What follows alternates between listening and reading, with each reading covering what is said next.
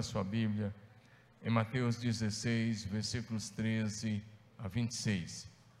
Nós estamos com um problema nessa manhã de internet aqui, está desde ontem à noite esse problema. Já resolveu agora? Está transmitindo? Então está transmitindo o culto a partir de agora. Já ia dizer que não estava transmitindo. Que bom que resolveu. E você de casa pode nos acompanhar. Algumas pessoas já estavam nos ligando no começo do louvor, é, perguntando do culto. Nós estávamos com um problema aqui de internet, mas acho que nossos irmãos já resolveram. Graças a Deus por isso. Louvado seja Deus. Amém? Mateus 16, de 13 a 19. Indo Jesus para os lados de Cesaré de Filipe, perguntou aos seus discípulos: Quem diz o povo ser o filho do homem? E eles responderam: Uns dizem João Batista, outros Elias e outros Jeremias ou algum dos profetas. Mas vós, continuou ele, quem dizeis que eu sou? Respondendo Simão Pedro, disse: Tu és o Cristo, o Filho do Deus vivo. Então Jesus lhe afirmou: Bem-aventurado é Simão Barjonas, Bar, filho de Jonas, porque não foi carne e sangue que tu revelara, mas meu Pai que está nos céus. Também eu te digo que tu és Pedro, e sobre esta pedra edificarei a minha igreja, e as portas do inferno não prevalecerão contra ela. Dar-te a chave dos reinos dos céus, que ligar na terra terá sido ligado no céu, e o que desligares na terra terá sido desligado no céu. Amém? Querido Espírito Santo, nós declaramos a nossa dependência total do Senhor. E eu te peço, fala conosco nesta manhã. Glorifica o Pai e o Filho nesta manhã, neste lugar. Abençoamos também a tua igreja no Brasil e no mundo. Declaramos o favor do Senhor e a bênção do Senhor sobre todo o teu povo. Te glorificamos e abençoamos a tua igreja em nome de Jesus. Amém. Amém? Vamos falar hoje sobre a visão vitoriosa da igreja de Jesus. Amém? Nesse texto, Jesus estava na Galileia e ele levou seus discípulos até a nascente do Jordão, um lugar chamado Banhas, ou e ali tem, na época também tinha uma cidade chamada Cesareia de Filipe, ou seja, o governador da Galileia Filipe, ele constrói uma cidade e ele quer homenagear César, mas ele queria homenagear ele também. Então ele coloca Cesareia de Filipe. César era o imperador romano e ele, governador, ele coloca a cidade que homenageia os dois. Jesus leva seus discípulos até lá e Jesus perguntou: O que, que vocês estão ouvindo por aí? O que, que vocês têm ouvido sobre os filhos do homem? E alguns respondem Elias, Jeremias, um dos profetas. E ele diz: Mas e vocês? E Pedro respondeu: Tu és o Cristo, o Filho do Deus vivo. E Jesus disse: Sobre esta verdade sobre esta revelação que você recebeu. Jesus disse: Eu edificarei a minha igreja, e as portas do inferno não prevalecerão contra ela. Dá um amém no seu lugar. Nesses últimos dias, nessa última semana, nós temos assistido pela televisão e pelas redes sociais a invasão da Ucrânia pelo exército russo. com o objetivo de dominação daquele povo, um objetivo escuso, é claro. Com isso, também começaram as especulações dos profetas do caos. É só acontecer uma situação como essa que os profetas do caos de plantão começam a fazer algumas especulações, do tipo: o apocalipse chegou. Quem fala isso tá, eh, não entende nada sobre o Apocalipse. Está olhando para o Apocalipse como se fosse um livro de terror. E nem de longe o Apocalipse foi escrito para ser um livro de terror. Apocalipse é um livro que fala de esperança. Dá um amém aí. Que fala da vitória retumbante de Jesus Cristo e a sua amada igreja. Outros começaram a falar já ah, pode ser que o fim chegou. Aí um já fala assim, o fim do mundo. Você sabia que a Bíblia nem usa essa expressão fim do mundo do jeito que ela é usada aí? A Bíblia fala que isso vai ser transformado. Estude Apocalipse 21, você vai ver que vai haver, uma, vai haver uma transformação, mas não um fim como se fala. São especulações. Esse, outros começam a dizer, abre aspas, esse conflito pode se transformar na terceira guerra mundial. São os profetas mais do caos ainda, os torcedores do quanto pior, melhor. Outros já estão falando assim, será o fim do dólar. Mas a imprensa de esquerda internacional já começa a tentar vender ah, mais uma ideia, dizendo uma nova ordem está começando. É verdade que tem uma agenda de esquerda que vem lá do dragão da Ásia, que quer dominar o mundo. E vem, é verdade que tem uma agenda de esquerda que quer dominar o mundo e tem prazo para, para, o, que, para o que eles querem implantar. Porém, nada disso que está sendo dito é verdade. Nada disso é verdade, são especulações. E nós não trabalhamos com especulações, mas com a verdade da palavra de Deus. Mas no meio cristão há uma outra pergunta. A pergunta que os cristãos ao redor do mundo estão fazendo nessa última semana é: como ficará a igreja da Ucrânia? E aí, meu assunto hoje, vai, eu vou trabalhar sobre a igreja de um modo geral. Mas os cristãos estão perguntando: como ficará a igreja da Ucrânia? Eu participo de um grupo chamado GKPN. E nosso líder é um dos homens mais informados sobre a igreja na terra, Elias Dantas. E nós recebemos as mais diferentes informações através dele nos nossos encontros e também na nossa rede social. Mas eu quero dizer uma coisa para você: esse tipo de pergunta já foi feito várias vezes e nas mais diferentes ocasiões. Inclusive, quando ele esteve aqui é, ano passado, é, na, algum, alguns de nós perguntou para ele como vai ficar a igreja do Afeganistão. E a mesma pergunta está sendo feita: como vai ficar a igreja da Ucrânia? E a minha resposta para isso é: ela continuará firme. Deus vai manter a sua igreja, não importa o que acontecer. Os pastores ucranianos são homens de Deus e eles estão orando com os pastores da Rússia pelo, pelo telefone. Eles estão entrando em contato e estão orando e dizendo: Nós temos uma fé em comum, nós servimos ao mesmo Cristo e caminhamos na mesma direção. Porque eles não concordam com isso que está acontecendo.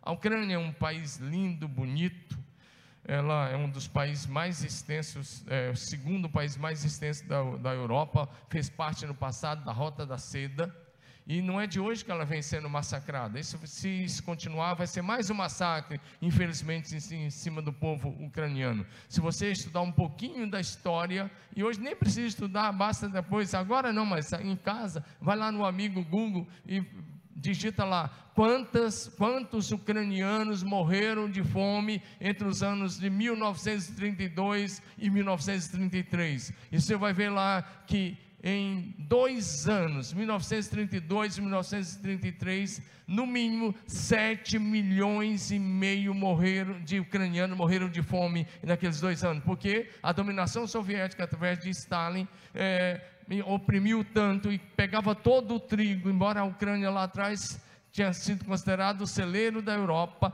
mas o Stalin com sua, com a sua ditadura, eles varriam tudo e levavam todo o alimento. Teve em junho de 1933, me parece isso, é, morriam média de 35 ucranianos de fome a cada um minuto.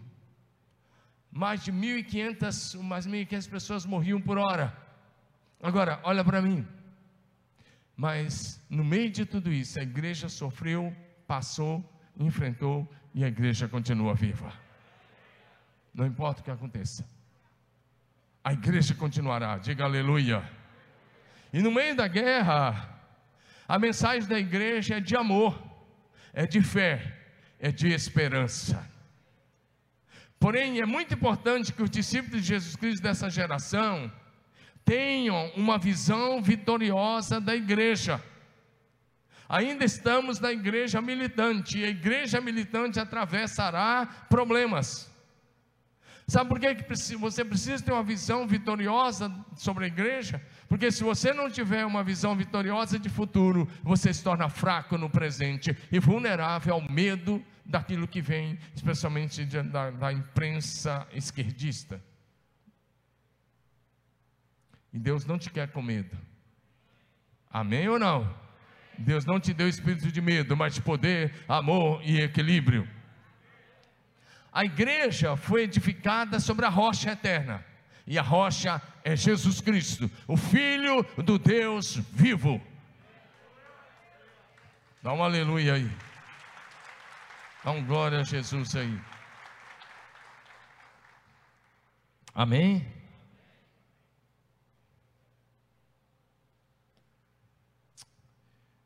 A igreja é firmada em Cristo, na palavra de Deus.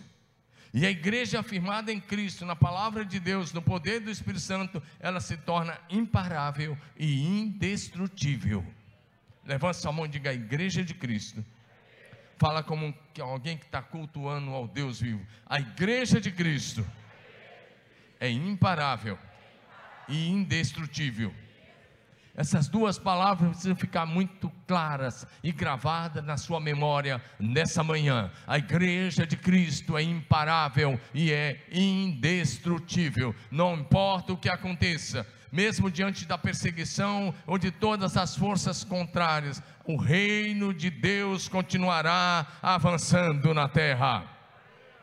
Ao estudarmos a história da igreja, começando com o ministério terreno de Jesus, dos seus primeiros discípulos e com os pais da igreja, nós podemos ver que a igreja, nesses dois mil anos, sempre enfrentou muitas dificuldades, perseguições, tribulações, intolerância, atravessou as guerras, venceu as situações mais adversas e, pela fé em Jesus, a igreja verdadeira continuará avançando e prevalecendo até a volta de Jesus Cristo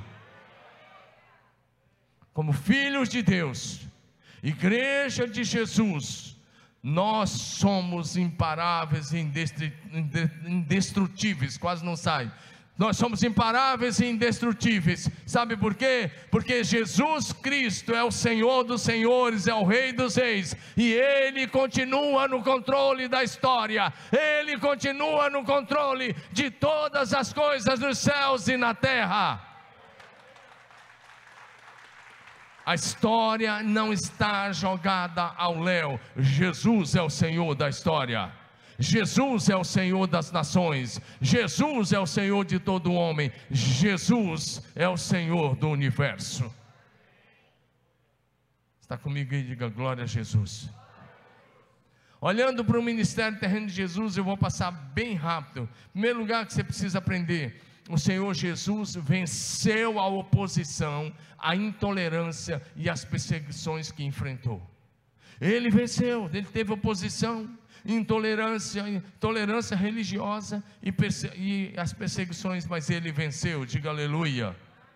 Todos os dias no seu ministério terreno, Jesus enfrentou oposição, críticas, intolerância e perseguição dos líderes fariseus, escribas e saduceus, mas todos os dias Jesus os venceu, diga aleluia.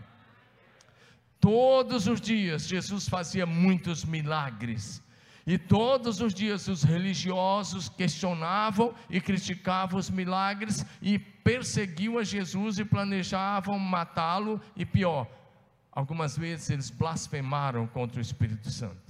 Alguns exemplos: Jesus cura um paralítico que foi levado por quatro. E aí ele diz: Não, não pode, não, não pode, onde já se viu, ele está fazendo isso no sábado, não, dá, não pode, não, não é de Deus, porque ele tinha um paralítico, um tetrapégico, quatro homens levaram esse homem a Jesus, e Jesus mandou ele se levantar, e eles estão dizendo: Não, ele não é de Deus, não, porque curou no sábado porque eles estavam presos na religiosidade e na tradução. Diga assim: a religiosidade, cultuando a Jesus, diga a religiosidade e a tradição mata, o espírito vivifica. Aí Jesus ficou num cego de nascença, João 9, de 1 a 33. Jesus ficou num cego de nascença e ele disse a mesma coisa: não pode ser de Deus, não. Esse homem não é de Deus. E aí, porque curou no sábado, o cego começa a pregar para os doutores da lei. E o ceguinho, o ex-cego, agora diz assim: se é pecador, eu não sei. Uma coisa eu sei: eu era cego e agora eu vejo. Dá uma aleluia no seu lugar. Aí Jesus liberta o endemoniado, o cara era, pensa numa situação terrível, o cara é endemoniado, cego e mudo. Se você acha que a tua situação está difícil, pensa num cara endemoniado, cego e mudo, você vai glorificar a Deus. Aí Mateus 12, 22 a 32 está essa, uh, uh, uh, o relato desse milagre. Aí eles dizem: não, Aí aí onde eles pecaram contra Espírito Santo, não, ele está expulsando por Beuzebu, o maioral dos demônios. E Jesus disse: Eu estou expulsando pelo Espírito Santo, por isso o reino de Deus chegou. Aí Jesus diz: Esse tipo de pecado não tem perdão, porque nem nessa geração, nem em nenhuma outra geração. Aí Jesus faz um milagre ainda maior. Jesus chama Lázaro, que estava quatro dias na sepultura. Jesus vai lá e dá uma ordem: Lázaro, vem para fora. E Lázaro ressuscita. em vez desses caras se converter, eu pensei, agora se converte. Você fica até chateado quando você lê isso. E eles não se convertem. Eles falam assim: agora vamos matar Jesus e Lázaro, porque o Lázaro também está dando testemunho da ressurreição. Cada vez eles ficavam piores. Mas Jesus os venceu também. Diga aleluia. O Senhor Jesus venceu o pecado, o mundo, o diabo, a oposição, venceu a morte, ressuscitou o terceiro dia, subiu ao céu, está sentado à direita de Deus Pai, reinando soberanamente. Diga aleluia. Mateus 26, o próprio Jesus diz: Vocês verão o filho do homem sentado à direita do Todo-Poderoso, e um dia vocês o verão vindo sobre as nuvens do céu com poder e grande glória. Está em Mateus 26, 64. Jesus não apenas ressuscitou, Pedro pregando em Atos 2:32, ele disse: Ele está sentado à direita de Deus, até que todos os seus inimigos sejam colocados debaixo dos seus pés. Diga aleluia. Ele é Senhor, diga aleluia. Diga glória a Deus. Então, a palavra de Jesus, olha bem para mim, a palavra de Jesus para você hoje é bom ânimo, diga comigo, bom ânimo. Sacode seu vizinho assim, sem, assim, sem tirar massa, e diga bom ânimo, diga tenha um bom ânimo, diga Jesus venceu, e você também vai vencer, diga Ele está no controle de todas as coisas, aleluia. João 16, 33, Jesus disse: Eu tenho dito essas coisas a vocês para que vocês tenham paz em mim. E Jesus diz: No mundo vocês vão passar por aflições, mas tenham bom ânimo, eu venci o mundo. No meio das provas, diga bom ânimo, coragem, amém, aleluia, porque em Cristo você será mais que vencedor, diga aleluia. Segundo lugar, quero olhar para você que a igreja de Cristo, a igreja que é o corpo de Cristo, a igreja de Cristo, no decorrer da história, enfrentou as mais diferentes perseguições, as mais diferentes situações, mas ela venceu, diga aleluia. Começando lá no livro de Atos, se você olhar, for ler o livro de Atos, logo no capítulo 4, você vai ver que o apóstolo Pedro e o apóstolo João foram presos. Atos 4, de 5 a 23. Mas o Senhor tirou de lá, diga aleluia. Em Atos 5, 17 a 19, você vai ver que todos os apóstolos foram presos. Mas o Senhor os tirou de lá, diga amém. Em Atos 7, 59 e 60, nós temos o apedrejamento de Estevão, que se tornou o primeiro mártir da, mártir da história do cristianismo. Mas a igreja não parou, diga aleluia. Em Atos, ah, nós vamos ver também em Atos capítulo 8, de 1 a 3, que a perseguição que Saulo provocou à igreja causou a, a diáspora dos cristãos judeus por todo o mundo da época. Saulo concordou inteiramente com a morte de Estevão. Uma grande onda de perseguição começou naquele dia e varreu a igreja de Jerusalém. Diga comigo, todos. Está cultuando? Diga todos. Todos eles, com exceção dos apóstolos, foram dispersos pelas regiões da Judéia e Samaria. E alguns foram para a região da Síria. Alguns homens sepultaram Estevão. Saulo procurava destruir a igreja. Olha o que tem aí. Saulo procurava destruir a igreja logo ali no início. Porém, ela crescia cada vez mais. As portas do inferno não prevalecem. Olha o que o texto vai dizer: ele arrastava homens e mulheres, lançava na prisão. Ele ia buscar as pessoas dentro de casa. Você vive num país livre, não sabe o que é isso. Mas a igreja, desde Jerusalém, ela sofreu grande perseguição, mas ela prevaleceu. Dá uma glória a Deus aí, meu irmão. Você veio cultuar, manda essa frieza embora em nome de Jesus. Você está aqui dois mil anos depois e você só está aqui porque aqueles irmãos venceram as perseguições. Atos 11 fala que há muitos daqueles irmãos que tiveram que perderam suas casas, suas famílias, foram, foram expulsos de Jerusalém, eles foram pregando por toda parte, Fenícia, Chipre, Síria, a Síria, o país vizinho ali, e eles chegaram até Antioquia, e lá eles plantaram uma poderosa igreja entre os gentios, diga aleluia. O apóstolo Tiago, Atos 12, 1 e 2, o apóstolo Tiago, que é um dos, era um dos três amigos mais íntimos de Jesus. Eu confesso que quando eu leio Atos 12, por muitas vezes eu questionei. Mas espera aí, Jesus, o senhor ficou três anos e meio cuidando desse, desse apóstolo, desse rapaz que virou apóstolo. Ele era um dos três. Em todos os momentos estava Pedro, Tiago e João. E agora o senhor deixou o homem morrer. O senhor deixou o teu apóstolo morrer no comecinho da igreja. São coisas que humanamente a gente não entende. Como é que você treina o cara três anos e meio e logo no comecinho da igreja o senhor permitiu que o Herodes matasse o cara? Em praça pública, em Jerusalém, ele foi degolado.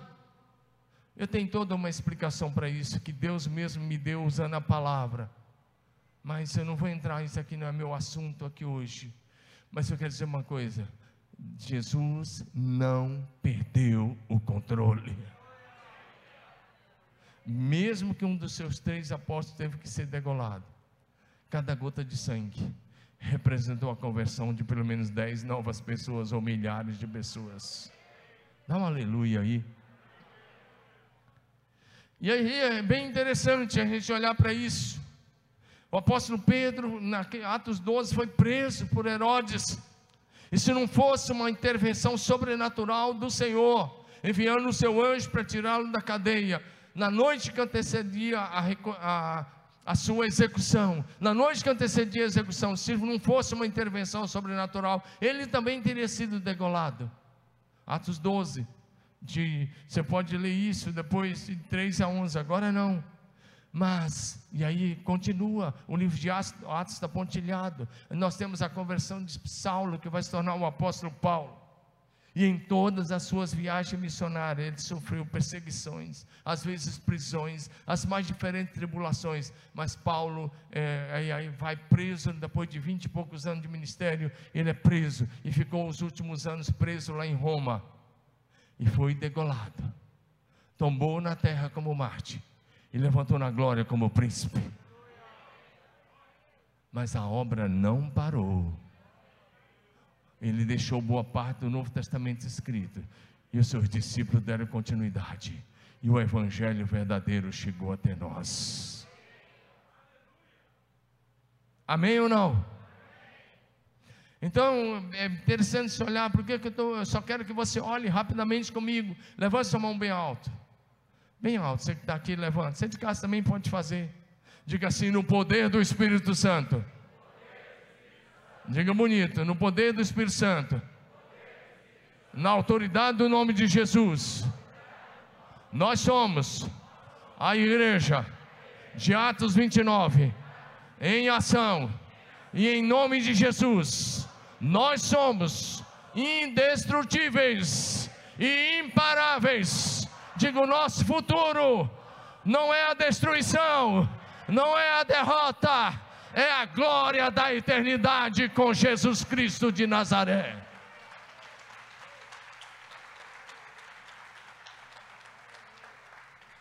Nós não pregamos nessa igreja teologia derrotista, escatologia escapista. Não, tem alguns aí pregando, ah, a coisa vai ficar cada vez mais feia, vai ficar pior, né, pastor?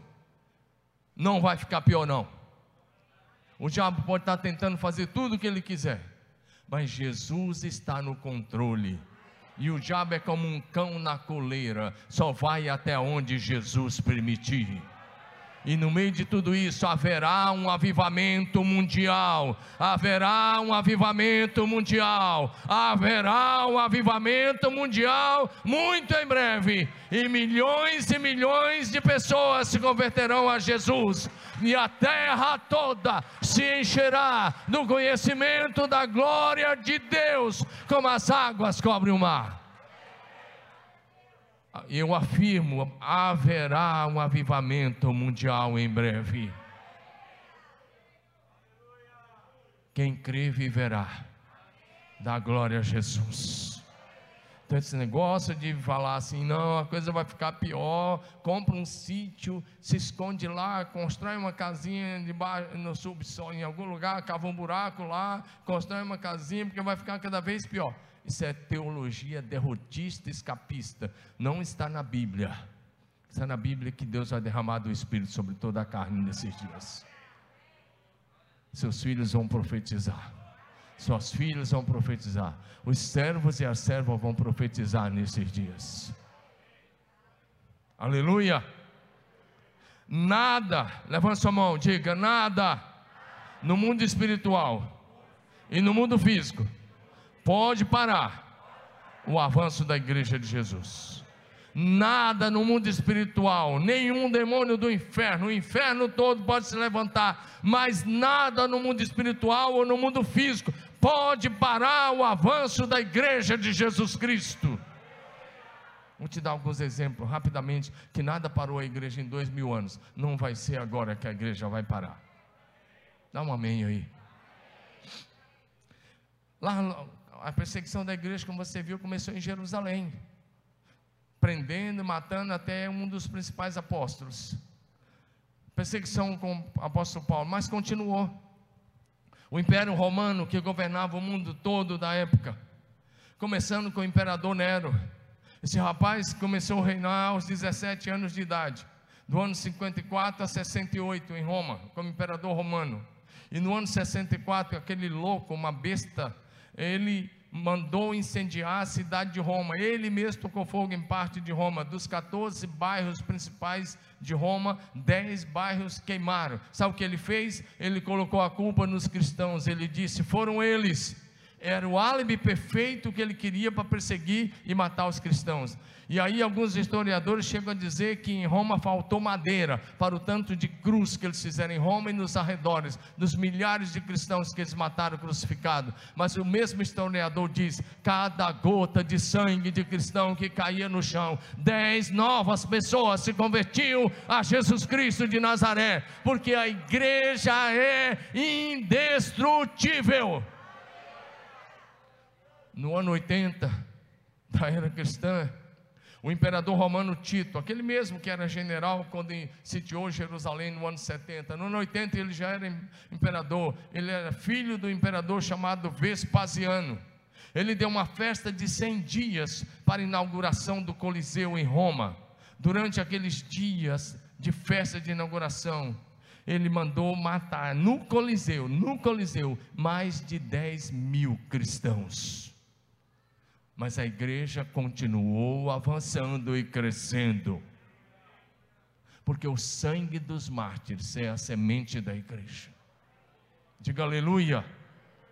Durante os três primeiros séculos, durante os três primeiros séculos da história do cristianismo, todos os imperadores romanos perseguiram com violência implacável a igreja de Jesus. No entanto, a igreja continuou avançando.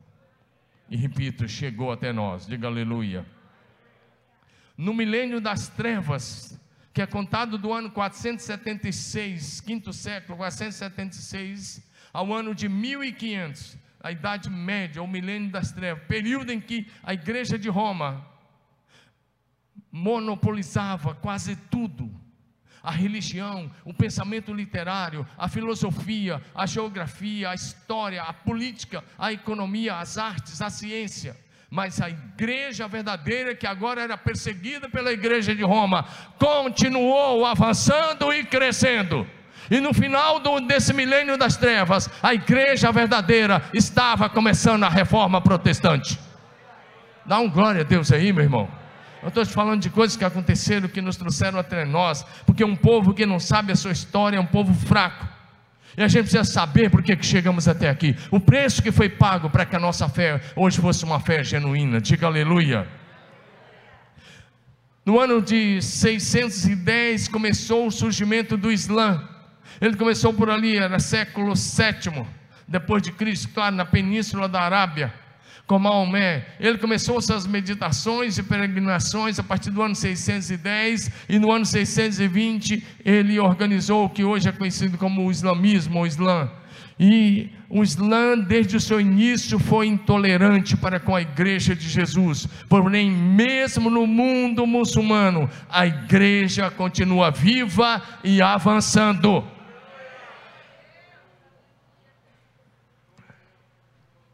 A Inquisição. Veio a Inquisição promovida pela Igreja Católica Romana, com o objetivo de eliminar o que eles chamavam de hereges. Hereges eram os protestantes da época. Oficialmente, a Inquisição foi a partir do ano 1230 e durou oficialmente até o ano 1825, 200 anos. 1230, desculpa, 600 anos. Ela durou 600 anos oficialmente, mas depois ela ainda continuou por muitos anos e tirou a vida de muitos milhares de pessoas em toda a Europa. Algumas fontes falam que a Inquisição matou muitos milhões de pessoas e a maioria deles eram cristãos. Porém, a igreja verdadeira continuou avançando em toda a terra. Eu queria ouvir um glória a Deus. Aí você esfriou na fé por causa de uma pandemia que tivemos que durou dois anos. A peste negra, no ano de 1346 a 1352, seis anos, a peste negra matou um terço da população da chamada Eurásia, Europa e Ásia morreram de 70 a 200 milhões de pessoas. Muitos cristãos morreram, mas a igreja atravessou e continuou crescendo. Diga aleluia. Você está achando porque a Covid matou 5 milhões e 400 milhões de pessoas no mundo todo em dois anos? A peste negra matou em seis anos de 70 a 200 milhões de pessoas. Um terço da população da, da Europa e da Ásia morreram. E a igreja atravessou. E se você fosse um cristão naquele período? Mas a gente está tremendo porque tivemos dois anos aí eu quero dizer, eu não estou. Eu falei a gente, mas eu não estou, não. Mas muitos de vocês estão valorizando muito mais o que a mídia diz do que o que a palavra de Deus diz. Nós não somos negacionistas. Se você não tomou, tome a sua vacina. Tome todos os seus cuidados. Mas ficar achando que tudo vai acabar, que Jesus perdeu o controle, que Jesus perdeu o controle porque tem uma pandemia, isso não é fé. Isso é religiosidade. Se você está aqui é porque ele não terminou o propósito dele com você.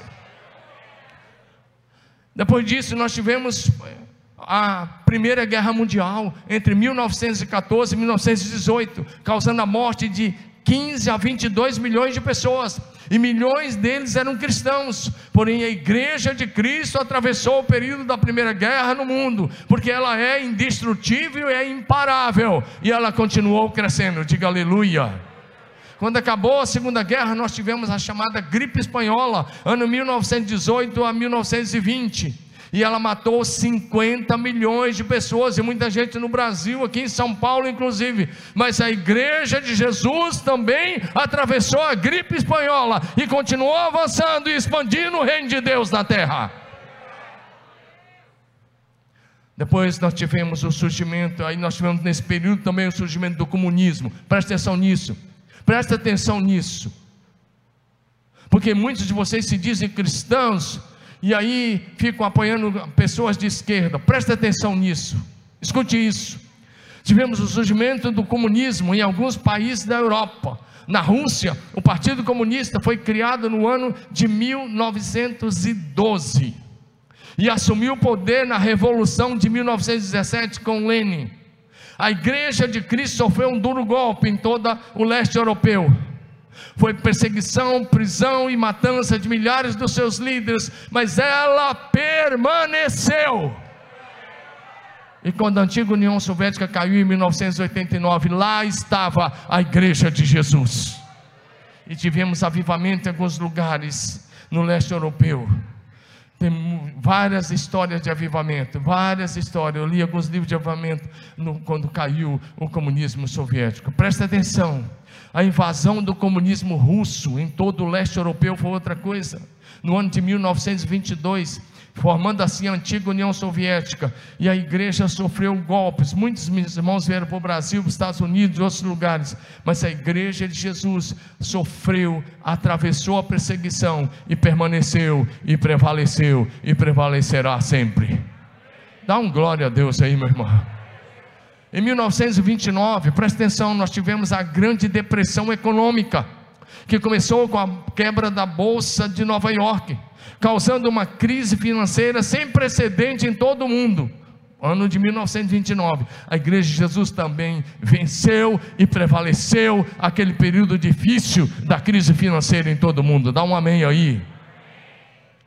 A Segunda Guerra Mundial, entre o ano de 1939 e 1945, causou a morte de 70 a 85 milhões de pessoas. Milhões e milhões que, dos que morreram eram cristãos, porém a igreja atravessou também essa segunda guerra sangrenta e nada parou e nada vai parar a igreja de Jesus. Presta atenção, no dia 1 de outubro do ano de 1949, foi proclamada a República Popular da China. Então, em 1950, começou o que eles chamaram de Revolução Cultural da China, que foi bem forte nos anos 60. Expulsou todos os missionários estrangeiros da China, prendeu e matou os principais líderes da igreja. Mesmo assim, a igreja continuou crescendo na China. Esse regime matou mais de 50 milhões de chineses nos anos 60. Por que, que eu falei prestar atenção na questão de esquerda? O comunismo, os dados por baixo, o comunismo, desde que surgiu o comunismo soviético, o comunismo chinês, o comunismo da Coreia do Norte, de Cuba e de outros lugares, já matou mais de 109 milhões de pessoas. Se você é alguém que apoia alguma coisa comunista, ou você é um desconhecedor da história, ou você é alguém que apostatou da fé há muito tempo, porque eu não posso apoiar algo que matou e derramou o sangue dos meus irmãos de fé.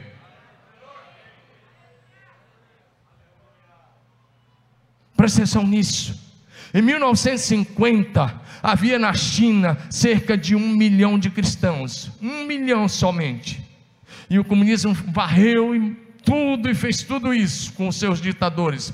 Mas agora, em, 19, agora, em 2022, 72 anos depois, 72 anos depois, aquele um milhão de cristãos agora, sabe quantos eles são na China? Mais de 200 milhões, mais de 200 milhões de cristãos comprometidos com Cristo Jesus, o Senhor, porque a igreja é indestrutível e é imparável.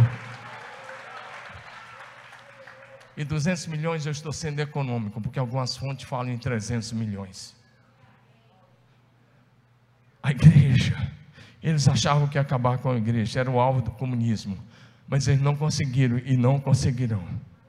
Nós tivemos também, a partir do fim da Segunda Guerra Mundial, a chamada Guerra Fria, entre a União Soviética e Estados Unidos, que começou logo depois da Segunda Guerra Mundial e, continuou até o ano de 1991 com o fim da antiga União Soviética. No entanto, a igreja atravessou também a Guerra Fria e continuou se expandindo em toda a terra. Dá um glória a Deus aí.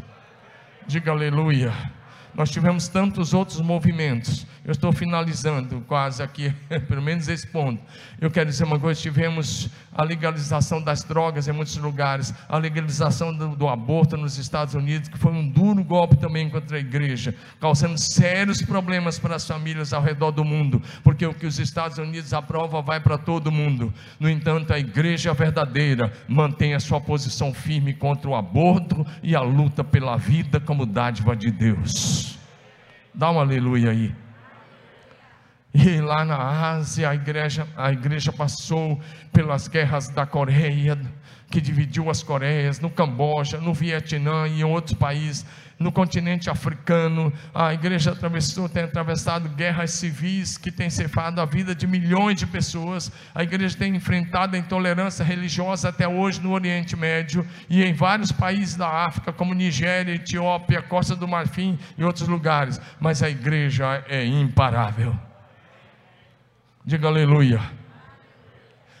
Nos anos 60, bem no começo, final dos anos 50, começo dos anos 60, nós tivemos a luta, a luta contra o racismo nos Estados Unidos da América. E o movimento de direitos civis, por direitos civis, nos anos 60, teve como líder um pastor batista, Dr. Martin Luther King Jr., que obteve excelentes conquistas e vitórias. Dá um amém aí. Na África do Sul tivemos a luta contra o apartheid do ano de 1948 a 1994. O seu líder puxou 27 anos de prisão e ele era um cristão da igreja evangélica sul-africana, Nelson Mandela. E a igreja prevaleceu também ao apartheid, dá uma aleluia. Em último lugar, em último lugar, o reino de Cristo triunfará sobre todos os reinos humanos.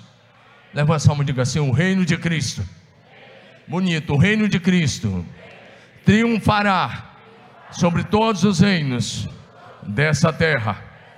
Amém. O reino de Deus chegou através de Jesus e ele encherá toda a terra.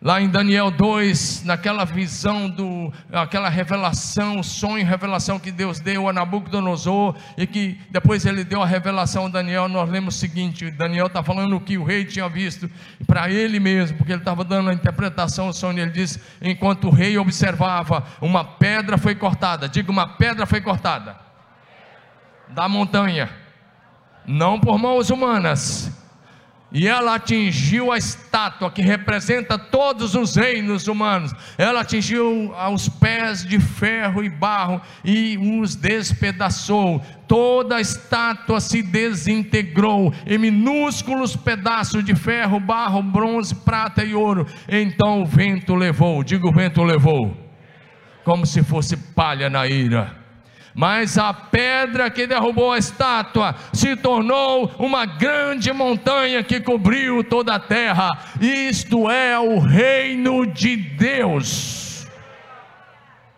Nós cremos na profecia bíblica de que a terra em breve será cheia do conhecimento da glória de Deus, como as águas cobrem o mar. Abacuque 2,14 diz: Pois a terra se encherá no conhecimento da glória do Senhor, como as águas cobrem o mar. Dá um aleluia aí, meu irmão. O reino de Deus encherá toda a terra através do Evangelho de Jesus. Nós somos responsáveis pela pregação desse Evangelho.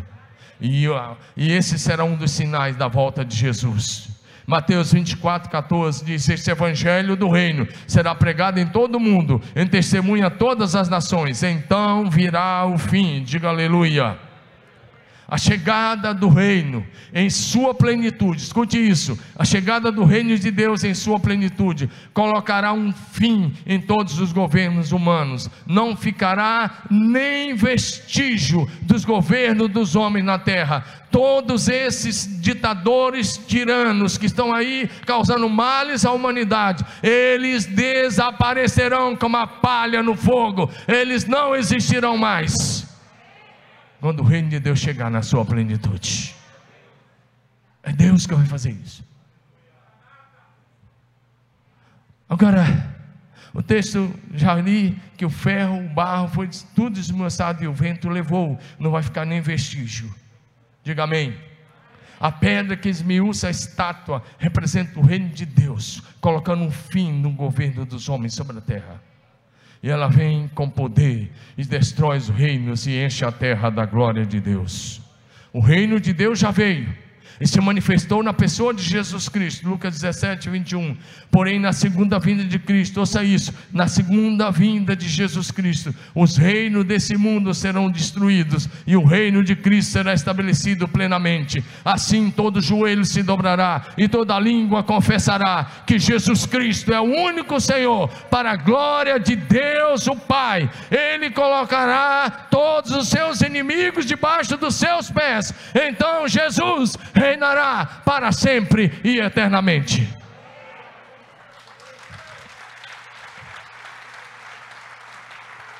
Primeiros Coríntios 15, 25 pois é necessário que ele reine, até que todos os seus inimigos sejam postos debaixo dos seus pés. Olha bem para mim, eu estou quase encerrando. O pessoal do louvor já pode até subir para dar aquela sensação que ele está encerrando. Presta atenção, olha para mim aqui. Eu quero que você eu quero que você realmente receba essa palavra no teu espírito, no teu coração. Olha para mim. Escute isso. Eu vou falar profeticamente, porque está na Bíblia. Em breve, muito em breve, os reinos deste mundo deixarão de ser governados por ditadores tiranos e passarão a ser governados por Jesus Cristo como Rei dos Reis e Senhor dos Senhores.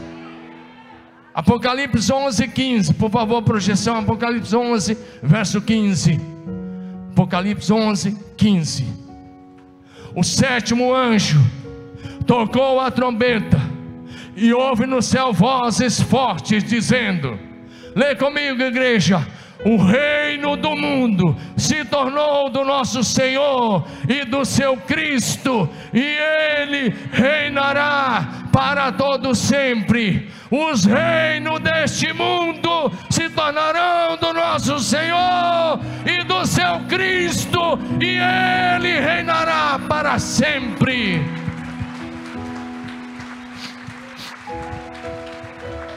Presta atenção o dia que Apocalipse 11, 15 se cumprir, nesse dia, aquela música, aleluia de Handel, Handel deixará de ser apenas uma canção cantada por corais em diversos lugares do mundo ocidental, ela se tornará realidade. Aquela música tem sido tocada e as pessoas nem se percebem, mas aquela mensagem é profética, quando ele diz: Os reinos desse mundo se tornaram do nosso Deus e do seu Cristo, e ele reinará para sempre. Porque o reino de Jesus Cristo é perene, é permanente, indestrutível, seu domínio é eterno e ele jamais será destruído. Daniel 2,44 diz: Nos dias desses reis, o Deus do céu estabelecerá um reino que não será jamais destruído. Ele não vai passar a um outro povo, ele vai esmiuçar e consumir todos os outros reinos, mas ele mesmo subsistirá para sempre. Dá um amém aí. O reino de Cristo jamais será conquistado, jamais será destruído, jamais passará a outro povo esse reino não passará. Diga aleluia. Diga glória a Deus. Daniel 7, 13 14. Eu estava olhando nas minhas visões da noite. E eis que vinha com as nuvens. Diga que vem com as nuvens. Diga, vem com as nuvens. Como filho do homem e dirigiu-se aos anciãos de dias, fizeram chegar até ele, e foi-lhe dado domínio e glória e o reino para que os povos, nações e homens de todas as línguas o servissem. O seu domínio é eterno, não passará, e o seu reino jamais será destruído. O reino de Cristo é eterno, triunfará e subsistirá para todo sempre, e o seu governo é eterno. Diga aleluia. Jesus Cristo é vitorioso, é mais que vencedor, mais que vencedor, porque Ele é o Senhor dos senhores e o Rei dos reis. Apocalipse 17, 14: Pelejarão contra o cordeiro, e o cordeiro os vencerá, pois é o Senhor dos senhores e os Rei dos reis, e vencerão também os chamados eleitos e fiéis que se acham com Ele. Se você está com Cristo, você já é mais que vencedor. Presta atenção. Apocalipse 19, 16. Lê comigo. Tem no seu manto e na sua coxa o nome escrito: Rei dos Reis e Senhor dos Senhores. O Senhor nosso Deus está no controle das nações, meus irmãos. Está no controle de todas as coisas dos céus e na terra. O seu futuro não está nas mãos dos homens, o seu futuro está nas mãos de Deus e nas Suas mãos você está eternamente seguro. Com o Senhor do nosso lado, a nossa vitória garantida, e nós, como os filhos de Deus, reinaremos e triunfaremos para todo sempre com Cristo Jesus. O povo de Deus herdará o seu reino. Diga aleluia. E os governantes orgulhosos e arrogantes atuais terão que se dobrar, obedecer e servir, e vão ter que adorar a Deus, nem que seja uma única vez, eles vão ter que declarar que Jesus Cristo é o único Senhor. Daniel 7, 27. Então serão dados ao povo santo do Altíssimo a soberania, o poder e a grandeza de todos os reinos debaixo dos céus. Diga, todos os reinos, todas as nações.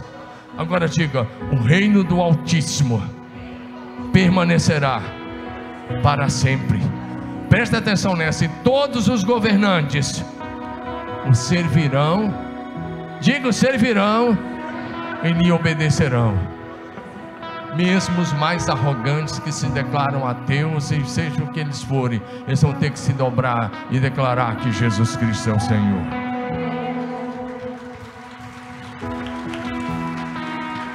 Diante do nome de Jesus Cristo. Diante do nome de Jesus Cristo se dobrará todo joelho e toda língua confessará que Jesus é o Senhor para a glória de Deus o Pai. Filipenses 2, de 9 a 11. Pelo que Deus o exaltou à mais alta posição, e lhe deu o nome que está acima de todo nome, para que ao nome de Jesus se dobre todo joelho no céu, na terra e debaixo da terra, e toda língua confesse que Jesus Cristo é o Senhor, para a glória de Deus o Pai. Jesus é o nome sobre todo nome, no céu, na terra e debaixo da terra. Nesses dois mil anos de história, Nada parou a igreja verdadeira de Jesus.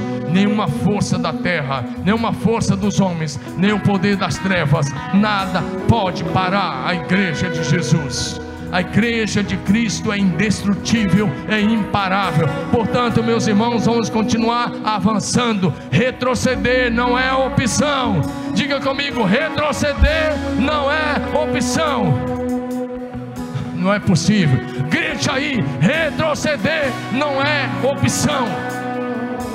Retroceder é para os medrosos, fracos, e você não é deles. Você não vai retroceder, você vai avançar e avançar, porque Hebreus 10, de 37 em diante diz: em breve, muito em breve, aquele que vem virá e não tardará. Todavia, o meu justo viverá pela fé, e se ele retroceder, a minha alma não tem prazer nele, diz o Senhor. Mas nós não somos daqueles que retrocedem para a perdição, nós somos daqueles que avançam para a salvação.